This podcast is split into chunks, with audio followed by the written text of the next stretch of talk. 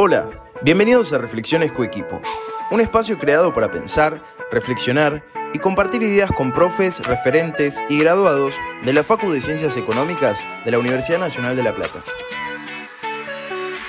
La idea es parar un poco la pelota del día a día y ponernos juntos a repensar, en un espacio extendido, la actualidad de las organizaciones platenses para poder compartir estas reflexiones con la comunidad de alumnos, profesionales y organizaciones de la ciudad. Así que bienvenidos. Esto es Reflexiones Coequipo. Bueno, bienvenidos, no sé, a los que están del otro lado una vez más a Reflexiones Coequipo, este espacio que creamos desde Coequipo para, para reflexionar y para poner en contacto con la comunidad de organizaciones estudiantes y profesionales platenses, con referentes, graduados y profes de nuestra FACU, FACU de Ciencias Económicas de la UNLP, Estoy acá con Elías, que también es parte de tu equipo.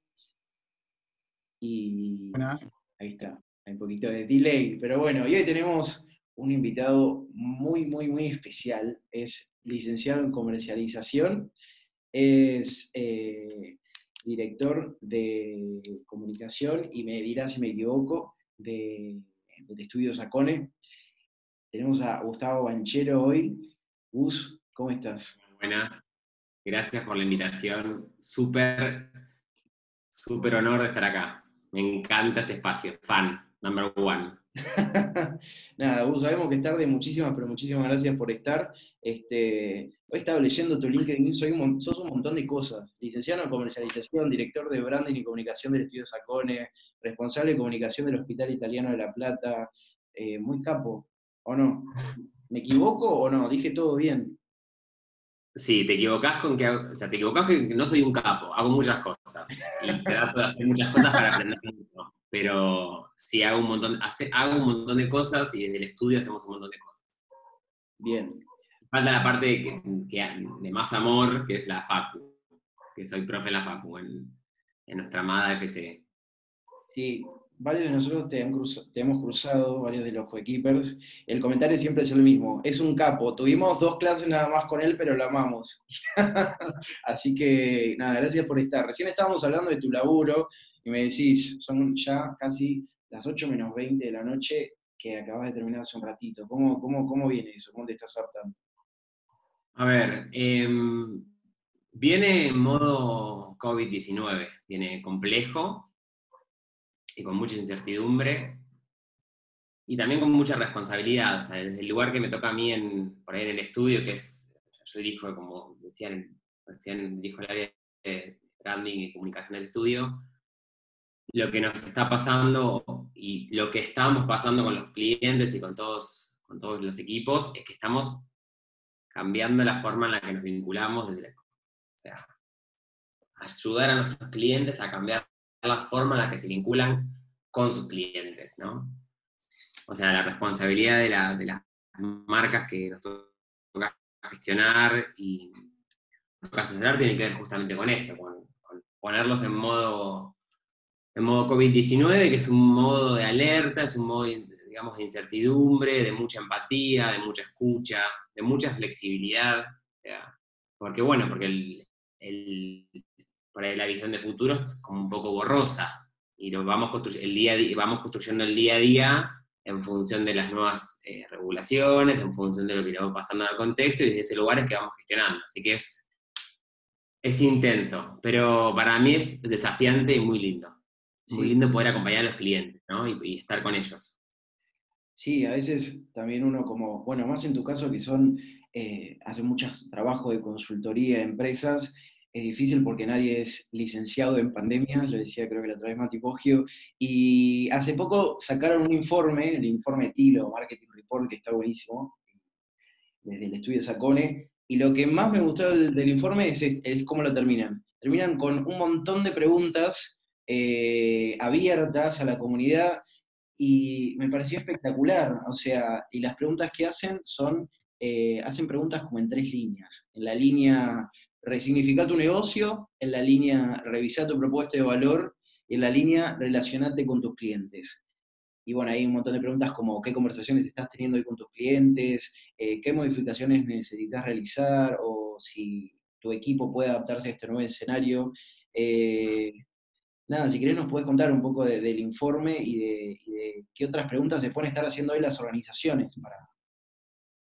Sí, la primera, la primera certeza que tienen que tener es que lo, el modelo actual en el que estamos, el modelo en el que estábamos ya no existe más, se cambia, se rompe la forma en la que nos, vamos a empezar a vincular. Nos vinculamos ahora y nos vamos a vincular en el futuro. O sea, no es, no es que esto pasa y, bueno, volvemos a, un modo normal, no. O sea, la crisis carga muy profundo en las personas, en, todos nosotros. O sea, carga en un nivel, eh, bueno, estamos en administración, entendemos que, uno cuando consume, cuando uno compra una marca, está satisfaciendo una necesidad, ¿no? Entonces, lo que está cambiando en realidad es ese mapa de necesidades, es ese, ese mapa emocional de las personas, ¿sí? Estamos ante necesidades muy, muy, muy, muy básicas que tienen que ver con el cuidado. La pandemia nos pone en modo casi hasta como de un cuidado medio fisiológico, ¿no? Estar cuidando nuestra salud. Entonces, lo que se pone en jaque no es si eh, me siento bien o me siento mal, o si siento un poquito más de, placer o menos, sino es que las decisiones que tomo pueden afectar considerablemente lo que me pase mi vida, ¿no? Que eso es algo muy complejo. Entonces, desde ese lugar es como que se cambia el sistema de creencias de las personas, y ese sistema de creencias es la forma en la que nosotros nos vinculamos con las marcas. Entonces, las marcas tienen que empezar a cambiar la forma en la que se vinculan con los consumidores. Y un poco, un poco lo dijo Mati la otra vez, y, yo en ese sentido insisto, nadie sabe cómo hacerlo porque esto es nuevo. O sea, nosotros estamos pasando una situación que si uno lo...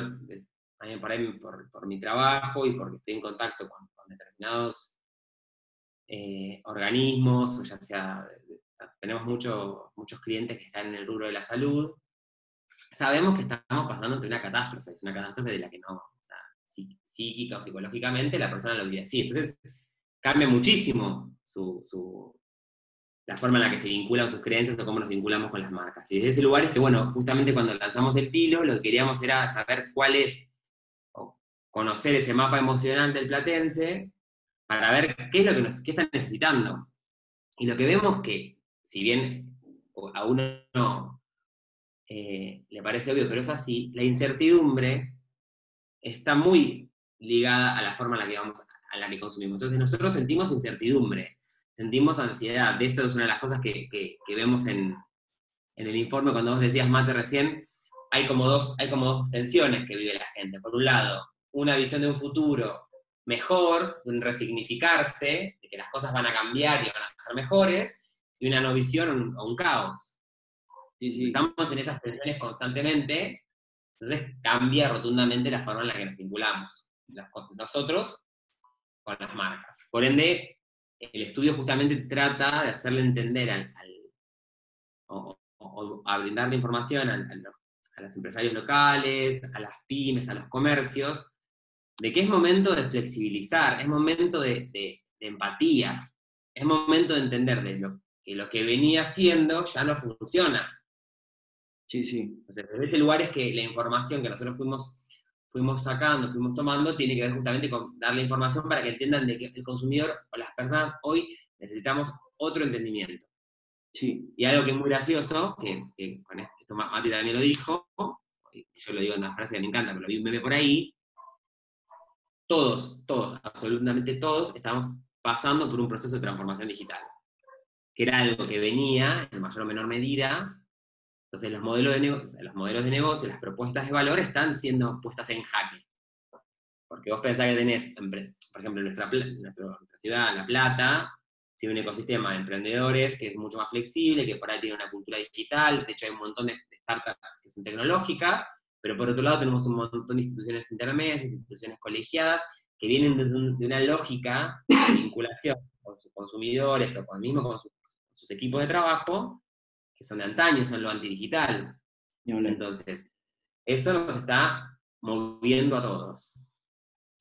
Sí, ni hablar. Eh, sí, ustedes publicaron hace poco que las emociones son la plataforma sobre las cuales se sostienen las decisiones de consumo, que es algo que se ve mucho en marketing, que hoy se ve súper claro en este contexto. Eh, Eli, vos tenés ahí, hablaban del triángulo emocional que experimentan los consumidores. Habíamos dicho, sí, habíamos en las anotaciones porque nos interesó. A mí cuando me llegó el tiro, porque me llegó por mail, me lo tragué en 10 segundos, porque la verdad que es bastante interesante. Lo habíamos trabajado cuando fui parte del equipo como coequiper, así que, y más ahora con este tema del COVID-19, dije, es material exclusivo, así que lo leí todo, y una de las partes que más me gustó y que yo creo que como consumidor eh, me gusta que la marca las tenga en cuenta, que son las emociones, y ustedes hicieron el triángulo, tratando la incertidumbre, la preocupación y la ansiedad, y como dijo muy bien Mate, cuando lo publican en sus plataformas y publican este triángulo hablando que las emociones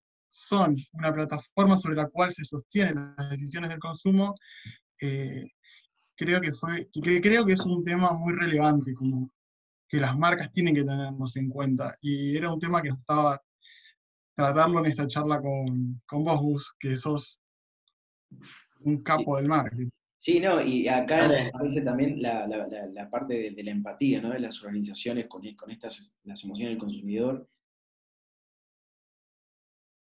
¿Cómo, cómo mate? Perdón, no te escuché, repetime.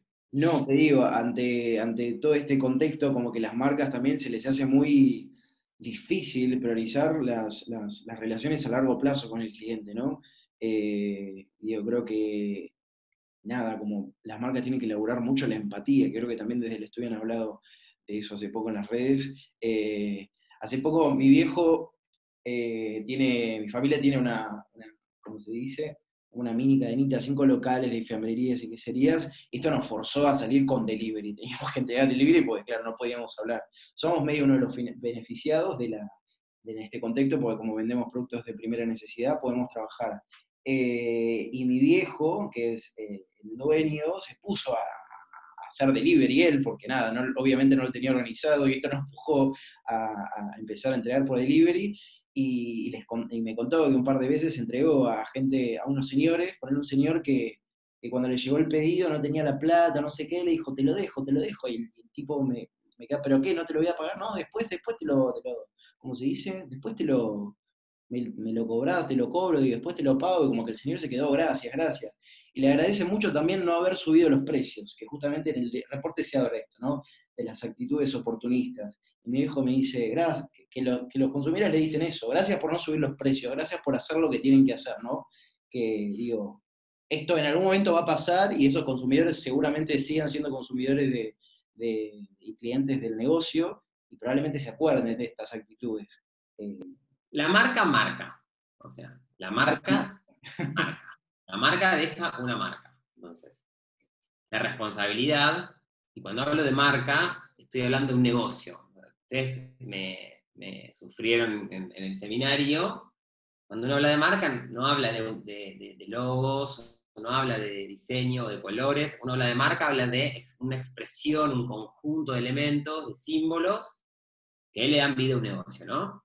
Entonces, la función de la marca justamente es de identificar y de diferenciar. Y en esa identificación y diferenciación hay una marca que queda, una huella. Milensky decía que la marca es la huella de una ausencia, ¿no? Entonces, cuando nosotros hablamos de, que, las emociones son la plataforma para tomar decisiones, estamos queriendo decir a las personas, a los emprendedores, a los empresarios, a las organizaciones, que se fijen cuál es la huella que están queriendo dejar, porque al fin y al cabo esa huella es la que va a quedar en el imaginario y que va a terminar afectando, construyendo un imaginario, un posicionamiento. Por eso nos gusta mucho el concepto de no hablar, o sea, de hablar de obviamente de consumidores, de segmentos, pero hablar de personas. Somos personas a las que nos pasan cosas, estamos atravesados por una crisis, entonces de repente entender que nuestro consumidor no sabe por ejemplo, hay gente que no sabe qué puede comprar y qué no, de qué manera, porque hay incertidumbre sobre, había, hay más claridad, pero había incertidumbre sobre qué productos se van a poder comercializar y qué no. Están preocupados porque hay una situación país, sí, que nos atraviesa a todos. Y además, esta diferencia de otras crisis, esto es mundial, no es que si, bueno, yo me voy a Argentina, me voy a España y como me va mal acá, puedo crear un, me puedo ir bien allá.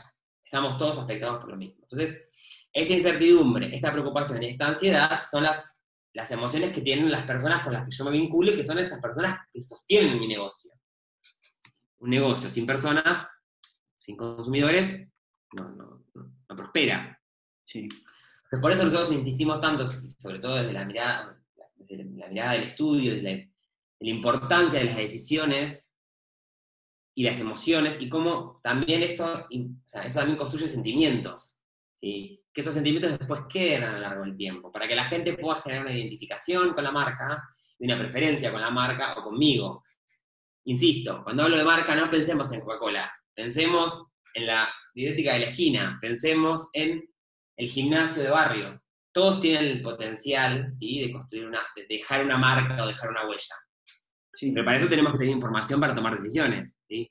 Y lo que, te, lo que te va pasando es que vas viendo, justamente una de las cosas que surge es que lo que más la gente detesta o odiaría ver, que fue muy interesante para nosotros, que no le gustaría ver o enterarse de las marcas, es que primero tratan mal a las personas, o a sus empleados, que los cuidan. Ahí te estás, hablando de... Sí, ni hablar. Una de las principales preocupaciones... De que son personas, y nosotros esto lo, asociamos estrictamente con el, concepto de posicionamiento de marca y de, propuesta de valor. O sea, para vos, para construir una propuesta de valor de un negocio, necesitas de personas, segmentos, como hemos dicho, avatar, buyer persona, clientes, audiencias. Necesitas ser distinto y relevante para esas audiencias y necesitas tener una cultura, necesitas un equipo que acompañe y que sostenga. Entonces, es clarísimo que es ver o queda muy claro cuando uno vemos en el tiro y además nosotros lo vamos, lo vamos repitiendo, que el foco tiene que estar puesto en esto, en las personas, en cómo te diferencias, cómo innovas, y por otro lado, en la cultura o quienes te van acompañando y te van sosteniendo esa propuesta de valor. Eso es un poco lo que hablábamos el año pasado. Lo dijimos el año pasado en el Marketing Update, esta tríada, segmento, diferenciación y, cultura como tres elementos centrales, pero que ahora se, se aceleran. ¿sí? De hecho, es un contexto que, si bien, y en esto quiero ser em, muy concreto, es un contexto que, que es muy favorecedor para muchos negocios, pero es un contexto donde hay muchísima desigualdad, y eso lo quiero aclarar. O sea, nosotros estamos teniendo este, este espacio de reflexión y de ayuda, pero tenemos que entender de que hay muchísima desigualdad social, ¿sí? Sí. Desde ese lugar también, como marcas, yo siempre lo digo, tenemos un lugar para, ocupar y para tener un rol social y para ayudar. ¿no? Me pasa, por ejemplo, con un cliente que tiene una empresa de traslados y él, por ejemplo, no puede trabajar, pero, o sea, porque claramente la, gente no, puede mudarse, estamos en un aislamiento. Pero hay gente que llama, por ejemplo, cuando él, dice solamente son mudanzas de emergencias, ¿cuáles son las mudanzas de emergencia? Son mudanzas para personas que están en situación, por ejemplo, de violencia de género o en cuestiones muy extremas, pero también hay gente que llama para pedir que le trasladen un costillar asado. Esto pasa, chicos, pasa. Y esa, es la, dicotomía, esas son las tensiones de las que hablamos y la, desigualdad de las que hablamos. Por eso nosotros insistimos, y vuelvo a esto, la importancia de, conocer quién está del otro lado, por qué nos, por qué nos, nos interpela la forma que nos interpela. Yo pensaba que me, me causa mucha gracia que o, me parece como muy divertido que todas, muchos emprendimientos están pidiendo paciencia, porque uno está muy impaciente, uno que se lo, voy, le escribo a los chicos de la dietética de la esquina, che, ¿tenés mi pedido? Sí, no me responden, bueno, che, pero estamos impacientes, estamos ansiosos, queremos las cosas, queremos tener, queremos encontrar certezas en cosas concretas que nos devuelvan un poco esa, capacidad de pensar en un futuro, o de volver a, porque quieren o no, eh, las decisiones, o sea, hay que separar el concepto de incertidumbre del concepto de complejidad. El contexto siempre fue complejo. La incertidumbre te la da en el contexto cuando el tomador de decisiones o la persona no tiene un norte. Bueno, por eso nosotros en, la FACU, en, incontables materias, hablábamos tanto de planificación estratégica, tanto de visión, la definición de la visión del negocio y el propósito, hacia dónde queremos ir como marca. Hoy no hay visión, no sabemos hacia dónde, cuál es ese futuro inmediato. Entonces, por eso las decisiones que se van tomando son muy de coyuntura y muy de contexto. Sí. Sí, sí, sí. Empatía y flexibilidad. Empatía no, y flexibilidad. empatía y flexibilidad. Volviendo a la pregunta, me quedé pensando si no les había respondido algo, me, me copan estos temas y puedo estar hablando horas, así que tenemos 20 minutos. Me parece fantástico. Pero me parece que la, las la, la, responsabilidad de las marcas hoy es remapearse, remapear atributos. O sea, remapear. Remapear atributos. O sea, revisar la plataforma de valor sobre la que está construida, ¿no? O sea, cuáles son los atributos con los que me vinculo, que me hacen distinto. Y la empatía es un, un, un atributo que hoy tiene que estar. De hecho, ya la, lo venimos viendo, la digitalización, o, sea, o el mundo digital nos, nos lleva a un mundo transparente y ese mundo transparente nos lleva a que las marcas hoy tienen que romper con ese discurso tan aspiracional y simbólico, como voy a, voy a poner ejemplos como marcas de los 90, en donde la cultura, o sea, o la lógica dominante era el tener, o sea, yo construí identidad desde el tener, ¿sí? Desde el tener. El tener, el, el acumular, ¿no? O sea, Bien. antes el, la acumulación de bienes, o sea, el tener muchas cosas y tener capacidad de consumo, construía la identidad y te posicionaba, ¿no? Entonces uno, estaba la, la, en los 90 la tendencia de la ¿no? Entonces todo, nos poníamos todos los logos, huele, pero desde otro lugar. Uh -huh. Y hoy en día las marcas rompen con esa lógica y en realidad la identidad pasa más por, por una transparencia, por una conexión más empática, más cercana con el consumidor. Estamos pidiendo otras cosas. Entonces, entender lo que le pasa o este triángulo emocional a las personas nos permite decir, bueno, ¿desde dónde me está hablando? ¿Cómo me puedo conectar con este consumidor? ¿Qué está necesitando? O sea, volviendo, volviendo al caso de un cliente puntual, o sea, también de traslados, no me puedo mudar. Bueno, ¿qué podemos hacer? Podemos repensar la marca y que de repente ser aliado de un montón de emprendedores que, tienen que, que no tienen un soporte de delivery, pero que tienen que trasladar y de repente tu negocio puede ser además un negocio logístico, además de mudanzas y traslados, o sea, empezar a repensar o sea, todas estas, estas plataformas de valor en función del contexto y lo que le pasa a la gente y lo que necesita. Está perfecto. Sí, sí, nos fuerza a poner al consumidor en el centro de, de todo lo que hacemos, mucho más de, de quizás a lo, que, a lo que estamos acostumbrados. Eh, y sí, nada, comparto que hay organizaciones que están mejor preparadas y, muchas que no tanto, por el tipo quizá de organización, también por la cultura organizacional, hay organizaciones que por su naturaleza, no sé, hablaste de los emprendimientos tecnológicos de La Plata, eh, nada, o ser emprendimientos tecnológicos están mucho más preparados. Vos sos parte también de la FACU, eh, una organización de muchísima trayectoria y con una cultura, nada, distinta a, a un montón de otras organizaciones, con un montón de particularidades que de un día para otro tuvo que que reactivar el, el CIU Guaraní, el campus, no sé, que siempre anduvo medio medio, y, y, ponerse a digitalizar un montón de cuestiones, desde todo, material hasta las clases, hasta el face to face. Eh, nada, desde tu lugar en la Facu, ¿cómo, ¿cómo, ves hoy es el rol de la facultad, de la universidad? Eh, no sé si, si, si ya desde la cátedra de marketing están pensando acciones como para bueno, igual es en el segundo cuatrimestre, pero ¿cómo, cómo ves eso? Ya arrancamos, nosotros ya arrancamos. Ah, sí, arrancamos sí. las reuniones, tenemos, tenemos esa, ese nivel de, de manijeo. Me parece genial. Eh, a ver, ¿cuál es el rol de la FACU? Mira, me parece que, que la FACU, la facultad tomó una decisión que es continuar con el plan de estudios, o sea, seguir dando clases. Hay otras universidades que no, no tomaron esa misma decisión y me parece que, que hay, desde ese lugar la facultad asumió un desafío. O sea, eso me parece como súper valorable. Me parece que asumió un desafío y me parece que pone en jaque a, a todos. O sea, a, porque somos una comunidad de profes, de colaboradores, de alumnos, de directivos y todos, en mayor o menor medida, algunos más cancheros u otros menos cancheros, tenemos que adaptarnos a esta forma de, a esta nueva forma de socializar, ¿no? Me pasa que me imagino, me imagino cátedras, o puntualmente de la nuestra, nuestra, nuestra cátedra es una cátedra que muchos de los recursos o muchas de las, de las, eh, de las secuencias didácticas o materiales tienen un, un, formato digital o pueden ser llevados a, a, formatos digitales, por la forma en la que nosotros tenemos, eh, la forma en la que nosotros tenemos de llevar adelante la, la materia, y hay otras cátedras que seguramente no. Sí.